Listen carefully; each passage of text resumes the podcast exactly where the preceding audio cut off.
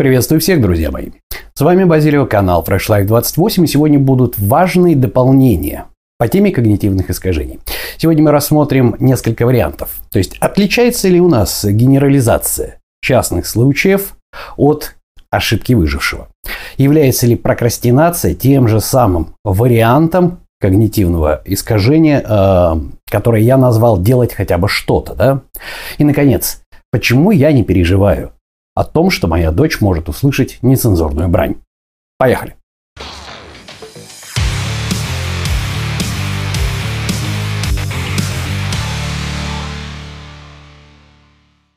Что же, после выпуска определенных видео у меня было очень много, достаточно много комментариев для того, чтобы я записал это видео. Многие, при том самое забавное, что весьма в агрессивной форме, обвиняли меня в том, что я говорю о тех же самых вещах, просто переливаю из пустого в порожнее. Так ли это? Нет, друзья мои, не так. И я надеюсь, что сегодняшнее видео поможет вам улучшить качество вашей жизни, потому что вы будете лучше разбираться в тонкостях того, как же ошибается наш мозг. Итак, поехали. Первое. Значит, начнем, пожалуй, с того, что мы не пытались вменить вину о том, что генерализация частных случаев – это очень похоже или, по крайней мере, одно и то же, что ошибка выжившего. Вот здесь один ролик, тут же и второй, вы можете их посмотреть, учитывая, что ошибка выжившего вышел совсем-совсем недавно. Так ли это? Нет, совсем даже не так. Давайте разбираться в тонкостях. Для начала я вас познакомлю с таким понятием, как корреляция.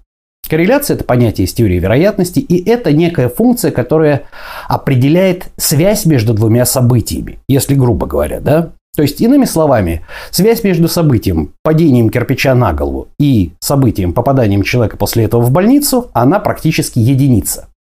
То есть это взаимосвязанные события. Если человеку упадет на голову кирпич с крыши, он однозначно попадет в больницу или в морг сразу. Но морг все равно в больнице. А вот, например, связь позеленения поребрика в Санкт-Петербурге от времени и падением акций на рис в Нижнем Зимбабве практически никак не связаны. Корреляция здесь ноль. И именно в этой самой функции корреляции, которая на самом деле очень полезна, она нам даже позволяет принимать уровень сигнала в десятки раз ниже уровня помех. Например, это используется в профессиональных полицейских квадрокоптерах, да? Ну и не только там. Так вот, эта самая функция корреляции и определяет а, разницу, разницу между тем, что такое генерализация частных случаев и ошибка выжившего. Давайте вспомним. Как я уже сказал, ролики оба здесь. Генерализация частных случаев – это когда мы из одного единственного события пытаемся вывести закономерность. Например, если я сегодня облажался, то все, значит, я всегда буду ложаться. Если сегодня наступил в говно, все, я теперь всегда в этом месте буду наступать говно, такая моя судьба. Если мне дорогу перешла черная кошка, и в этот день вдруг у меня на работе геморрой, все, каждый раз, когда у меня переходит дорогу черная кошка, то у меня будет геморрой. Вы догадываетесь, о чем идет речь. Речь идет о том, что при генерализации частных случаев, которая является абсолютно нормальной функцией системы 1 или нашей внутренней обезьянки, мы очень часто строим ассоциативные связи и пытаемся найти, уловить связь между событиями, которые вообще никак не связаны. Или если связаны, то незакономерны. Вовсе не означает, что если вы сейчас провалили экзамен, вы и дальше будете плохо учиться. Это всего лишь единичный случай. Вовсе не означает, что животное, перешедшее вам дорогу черного цвета, обязательно свидетельствует о том, что у вас будет на работе геморрой. Однако система 1 это нормально. Она пытается уловить связь между всеми событиями в нашей жизни. Таким образом, она строит картину внешнего мира. Да?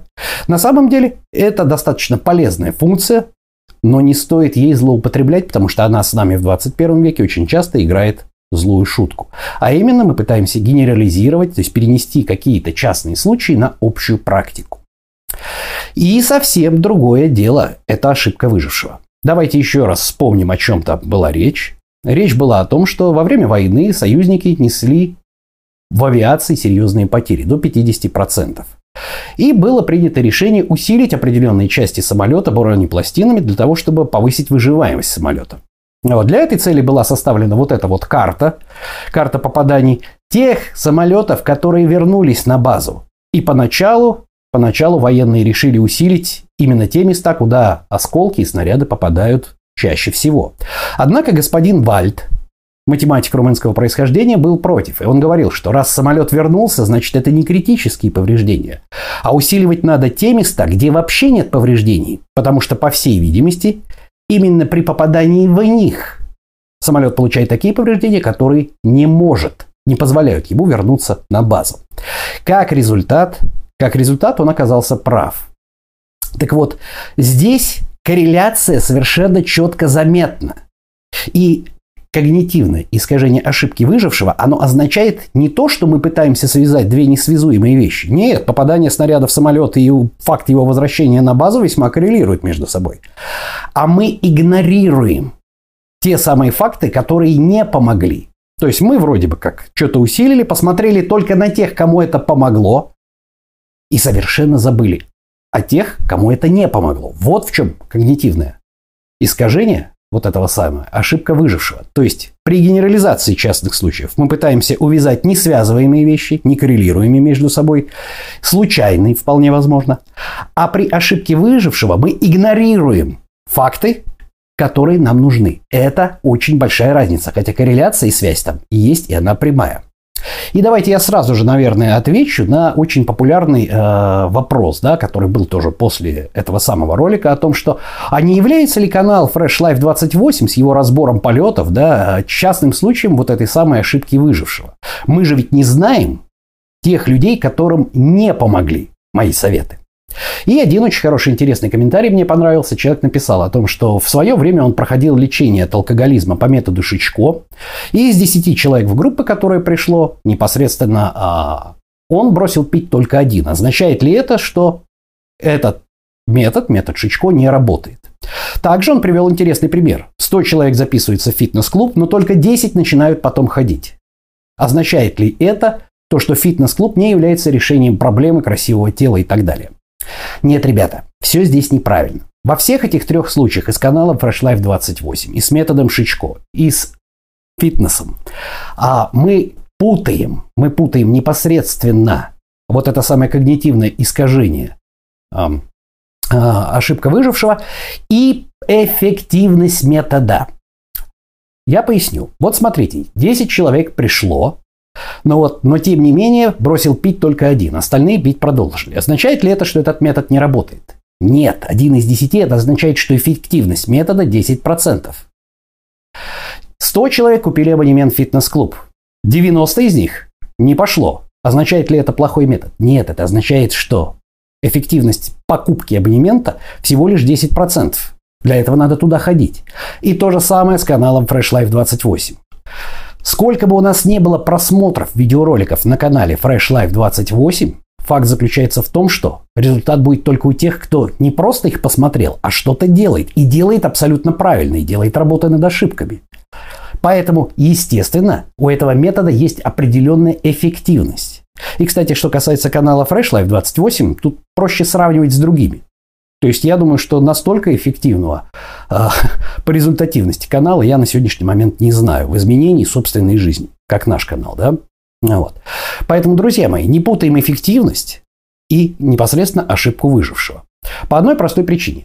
Смотрите, даже история с самолетами. Потери авиации были 50% до того, как было применено усиление вот этих самых частей, а после этого потери в авиации составили всего лишь 20%.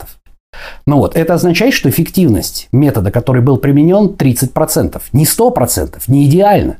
Но 30 это лучше, чем ничего. Каждый десятый бросивший пить это тоже лучше, чем ничего. Я поясню. Представьте себе вот эту самую группу из 10 человек, которые пошли и бросили пить. 10%, то есть один человек. Он не посмотрит, да, я знаю, что выборка маленькая, но сейчас это условности, да, мы можем взять другие цифры. 10% пить бросили. Теперь возьмем группу контрольную, да, гипотетически из 10 человек, которые пили и никуда не пошли. Они все продолжили пить. Эффективность ноль. Это означает, что метод Шичко работает. То же самое с фитнесом. 10%, предположим, условно, получили результат от фитнеса. Укрепили мышцы, изменили свое тело, изменили там свою жизнь и так далее. Остальные нет. Возьмем тех, кто вообще не пошел в фитнес. Они что, атлеты? Нет, они продолжили жрать, бухать и пить. Там результативность вообще ноль. Поэтому не путайте ошибку выжившего и непосредственно эффективность метода. Эффективность метода всегда познается в сравнении. И что касается канала Fresh Life 28, я готов послушать о сравнении с любыми другими методами. Я думаю, что мы выдержим конкуренцию. Мы ж круты. Так что вот такая вот история у нас непосредственно с э, эффективностью метода и вот этим когнитивным искажением ошибка выжившего. То есть, перефразируя, покупка абонемента в спортзал – это еще не решение проблемы. Туда надо ходить и там что-то делать, и еще делать работу над ошибками.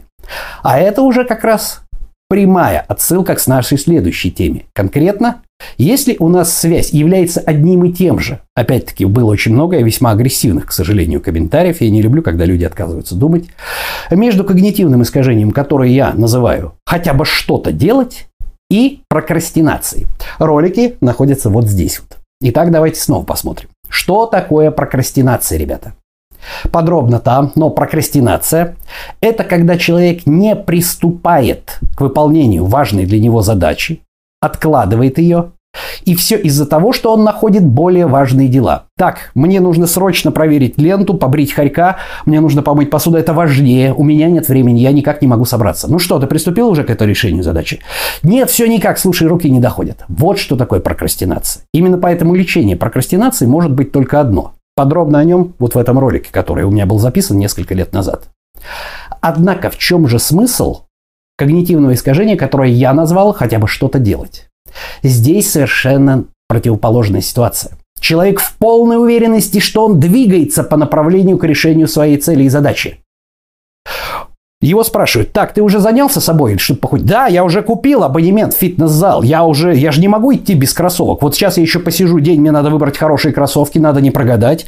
Потом мне надо обязательно посмотреть 10 роликов с канала Fresh Life 28, возможно, законспектировать. Потом мне надо обязательно выбрать спортивный костюм, но вот я не могу идти без спортивного костюма, а выбор спортивного костюма это еще надо несколько дней сидеть.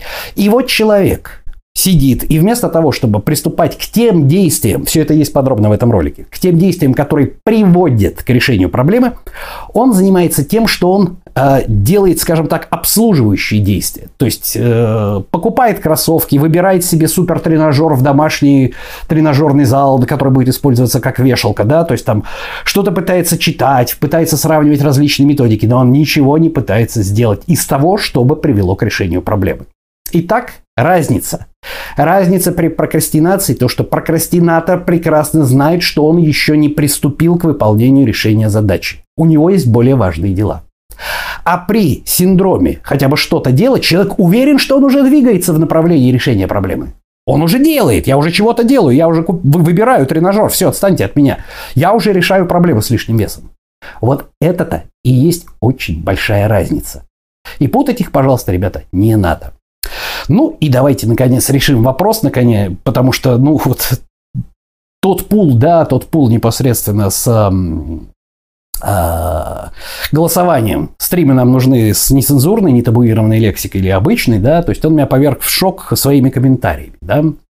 Давайте мы вспомним вот этот вот ролик о стереотипах, в которых я говорил, что стереотипы это хорошо. Что это значит? То есть, если я вас спрошу о том, что как вы думаете, а, с какой большей долей вероятности человек, который носит э, татуировки с черепами, ходит в кожаной куртке, носит бандану, имеет бороду, пьет пиво, да, и ругается матом, является учителем литературы или мотоциклистом, байкером? Большинство из вас скажет байкером и, скорее всего, окажутся правы. Но это не стопроцентная вероятность. И в этом ролике я говорил, что чем более высокоразвит человек, чем более он высокоинтеллектуален, тем больше он понимает, что вот эти стереотипы не всегда работают на 100%. И всегда необходимо иметь набор набор в этих самых характеристиках, которые неизбежны. Система 1 таким образом строит картину внешнего мира. Так должно быть, стереотипы нужны. Но чем больше у нас характеристик напиханы в этой самой нашу базу стереотипов, тем проще нам жить. И мы уже во взрослом состоянии, в зрелом, и чем быстрее оно наступит, тем лучше. Мы уже понимаем, что человек, который нецензурно ругается, может быть очень хорошим врачом, очень полезным человеком, который приносит э, пользу людям. А человек, который вежливый, культурный, может запросто пройти мимо человека, которого сердечный приступ или который тонет, и даже не обратить на него внимания принципиально, и сказать, не мое дело. Пусть сам подыхает. Никто его не просил там вести неправильный образ жизни. Оказаться подонком, быть вором и так далее, и так далее, и так далее. Так вот, друзья мои, моя дочка, она все детство проводила как раз в Псковской области, в Бежанинском районе, если кому интересно. Если кому интересно, там дети матом, они не всегда ругаются, они иногда на нем просто разговаривают. Но, тем не менее, это та самая категория людей, которая вставляет неопределенный артикль «бля» и говорит с жутким акцентом средней полосы, да? Но они могут запросто броситься на помощь человеку в прорубь провалившемуся и вытащить его. И мой ребенок, он знает прекрасно, что то, что человек ругается матом, это плохо. Но это не значит, что этот человек плохой.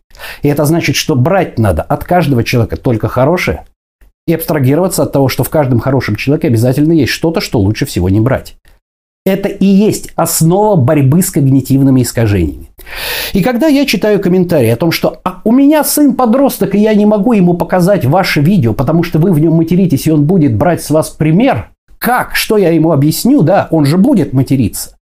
Вы знаете, мне хочется плакать кровавыми слезами. Для кого я записываю ролики о когнитивных искажениях? Я этот комментарий читаю примерно так. Мой сын подвержен когнитивным искажениям, и он считает стереотипы незыблемой частью. А я буду в этом ему потакать, и вместо того, чтобы объяснить, что каждый человек, и это реальная жизнь, он не сферический конь в вакууме. Он имеет и хорошие, положительные, и отрицательные черты. И каждого человека надо стараться брать хорошее и абстрагироваться, и прощать, возможно, ему, а может не прощать, все зависит от вашей системы ценностей, что-то плохое. И вместо того, чтобы я как родитель должен это все объяснить своему ребенку, я буду потакать в дальнейшем его увязании в этих самых когнитивных искажениях. Так вот, друзья мои, если вы действительно собираетесь потакать своему ребенку и пестовать в нем вот эти самые когнитивные искажения, пожалуйста, посмотрите первые 15 минут вот этого стрима. Там ответ на вопрос, кого считать идиотом? Глупого человека, человека с низкими IQ, низкообразованного. У меня для вас не очень хорошие новости. Так что вот такие вот дела, друзья мои. Что же, значит, кратко я повторять не буду, просто еще раз э, хочу напомнить о том, что генерализация частных случаев и ошибка выжившего – это разные когнитивные искажения. То же самое, как Прокрастинация и синдром делать хотя бы что-то тоже разные вещи. Ну и еще раз, и еще раз, и еще раз. Пожалуйста, прививайте с самого начала своим детям, как и я, в общем-то, своим детям прививаю, да, мысль о том, что с когнитивными искажениями бороться можно с молодых ногтей. В каждом человеке есть плохое и хорошее. И чем раньше ваш ребенок это усвоит, тем будет проще ему жить. И ни в коем случае не потакайте тому, что он, как и все мы, подвержен когнитивным искажениям. В противном случае жить ему будет плохо. Идиотам вообще жить плохо. Что ж, друзья мои, на сегодня это все. С вами был Базилио. Канал Fresh Life 28, канал о том, как начать и не бросить новую жизнь. Понедельник. Всем пока-пока.